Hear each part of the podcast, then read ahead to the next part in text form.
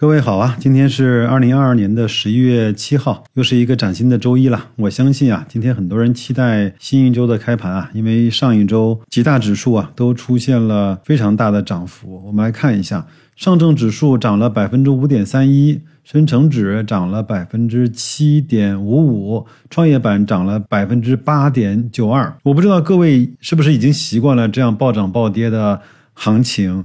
如果你还不习惯的话，我相信啊，在中国的股市，你一定会慢慢的习惯的。当然，我们的倒霉熊指数也更新了，各位可以去看一下，破净家数，包括仙股的数量和市值小于五十亿的家数呢，都明显的小于上一周。我想跟大家说一个可能各位啊都忽略的常识啊，我们对 A 股中啊各个市值企业的数量，可能和真实的情况和我们的感受不太一样。我问各位几个问题，各位可以去想一想，在脑子里过一过，看看有没有清晰的数量和答案，好吧？第一个问题，我们中国股市五千亿市值以上的公司有几家？各位可以想一想，迅速的过一下。那答案呢是十六家，都是谁呢？都是我们耳熟能详的、习以为常的贵州茅台、工商银行、中国移动、建设银行、宁德时代、农业银行、中国石油。中国银行、中国人寿、比亚迪、中国海油、招商银行、中国平安、中国神华、五粮液和中国石化这几家公司呢，一共是占整个上市公司总数量的百分之零点三二。那么一千亿以上的公司啊，就是包含五千亿的公司啊。一共呢有一百三十五家，也不过占整个中国上市公司五千家里面的百分之二点七。那么一百亿以上呢，很可能很多人觉得这不是一个很大的市值。那在中国的 A 股里面，也只有一千五百家，占比呢是百分之三十。其实，在我们的沪深三百的标的里面啊，对个人投资者来说，已经是一个非常非常天量的池子了。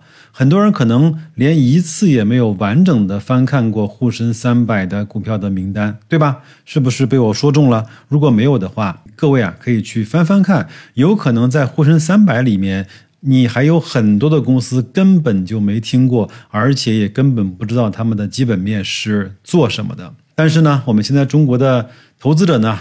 远远不满足于在沪深三百的标的里去找这样的投资物啊，中证五百、中证八百、中证一千，很多人都觉得，哎呦，这里面可能会有那些黄金和宝贝吧。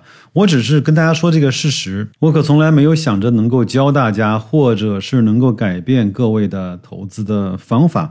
只是如果各位从我这么些节目里面啊，能够听到对各位形成自己的投资方法有用的东西。我想，这也就对我来说善莫大焉了。虽然我知道啊，一个人在资本市场啊赚钱，未必是因为自己有多能干，亏钱呢，也不都是因为别人教给你的错误的方法，或者是给了你错误的引导。但是呢，我感受到随着股市啊连绵不断的下跌，这样的情绪和表达会越来越多。我不想在这样的环境中啊。再给大家火上浇油，各位对自己的财富能够负责就可以了，好吧？有人说啊，一根阳线改变预期，三根阳线改变三观。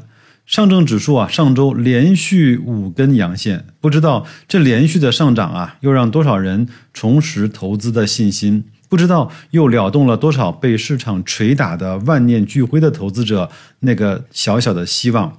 我想啊，送给各位一句话，叫“你让我咋样，我就咋样”，和所有人都一样的反馈，都一样的反应，那我该有多么的平庸呢？不急不躁，不傲娇，不失落，过往不恋，未来不期，当下才能不杂。有一天我看了一下，在喜马拉雅，我的节目呢播放次数超过了五百万次；在雪球呢，我的文章和视频啊被观看的次数超过了一千万。有这些数据的呈现呢，我深深的知道，并不是白老师自己有多么厉害，而只是我像《士兵突击》里的许三多一样，笨笨的、傻傻的、蠢蠢的，把一个动作坚持了两千天而已。无论如何，节目和文章毕竟有很多人能够看到。也或多或少啊，会给大家带来一些启发或者是误导。在这儿呢，白老师想说一句话：如果呢你听了我的节目，看了我的文章，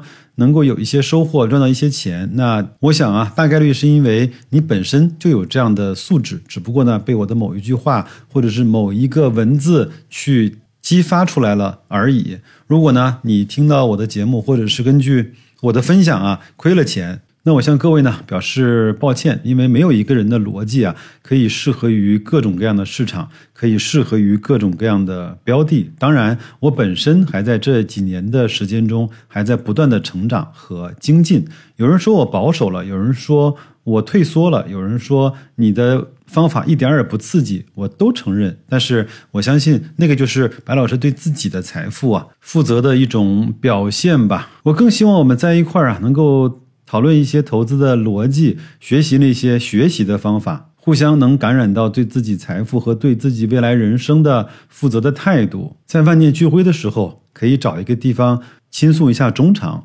在志得意满的时候，可以找人举杯相庆，仅此而已。所以，更多的话呢，我会慢慢的在我们的社群里面多说两句。如果你愿意，可以来感受一下公众号“大白说投资”。底部对话框输入社群就能看到我们的大部队了。那下面我们来进入本期的估值啊。其实上一周涨完之后呢，很多的估值依然在我们认为的估值的最底部啊，包括像中概互联，它的 PB 和 PS 都在历史的底部。随着这些互联网公司啊和这些国字头的企业有着越来越多的瓜葛，我相信这方面可能逐渐的就会打消。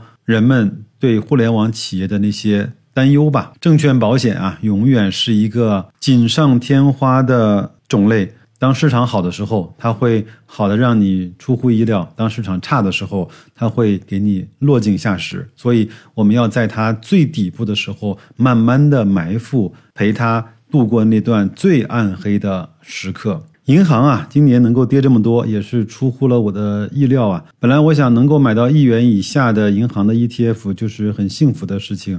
谁知道它轻松的就突破了一元，现在还在零点九六八元。它的市盈率、市净率都在它历史的估值的最底部。只要你相信银行的逻辑没有问题，银行又是你买完之后能够安心拿着睡觉的标的，对很多人来说，这就是一个非常幸福的。投资了房地产啊，我承认可能不是适合每一个人。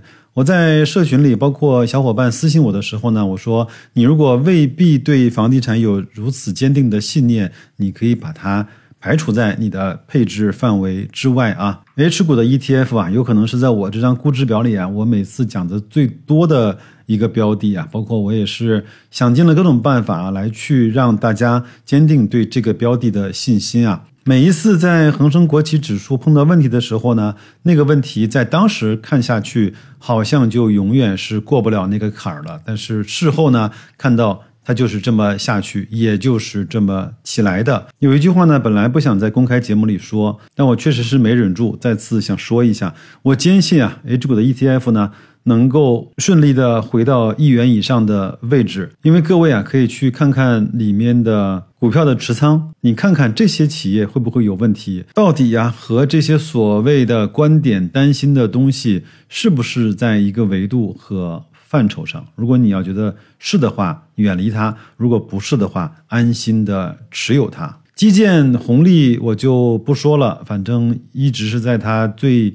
核心的低估位置的下限，沪深三百呢，因为上周啊又涨了起来，所以它的市盈率的百分位又回落到了百分之二十以上。现在是在十一倍的市盈率，在百分之二十二点八八的百分位。如果你要觉得这个位置还不够低估，先停一停。如果你要觉得对这个指数特别的踏实和放心，那当然也可以按照我们的方法去适当的建立底仓，用更多的现金来去陪伴它在底部震荡的时光，我们去做一些网格交易，去平摊掉它的震动的成本。好吧，最后呢，我想说一句话。其实每次呢，我的估值的节目的收听的人和观看的人啊，都是要比那些讲个股或者是讲新闻的节目的收听率要小的。但是我想说的是，恰恰是这样的简单的动作啊，我们想清楚了原理之后，能够持续的去坚持去做它，有可能我们在这个市场上就能够。秒杀掉百分之九十的投资者以及他们背后所带来的收益。投资难不难？想明白了不难。投资简不简单？你的人性对他来说是最大的障碍。另外，投资不是我们的全部，投资只是我们生活的一部分。你生活的精不精彩和你有没有钱，投资是不是成功，其实关系并不大。那白老师在投资上到底学到了什么呢？学到了学习的习惯，学到了思考的路径，学到了认为自己一定可以通过努力变得更好的信念。这些我认为对我的生活、对我的工作都是可以形成反哺或者是加持的。我也希望这样的感受能够传递给你。我也希望啊，各位能够在投资啊这面镜子中啊，陪伴自己的三餐四季，在以投资作为底稿的人生中啊，写下自己的纸短情长。那就这样吧，祝各位在新的一周工作愉快，投资顺利，再见。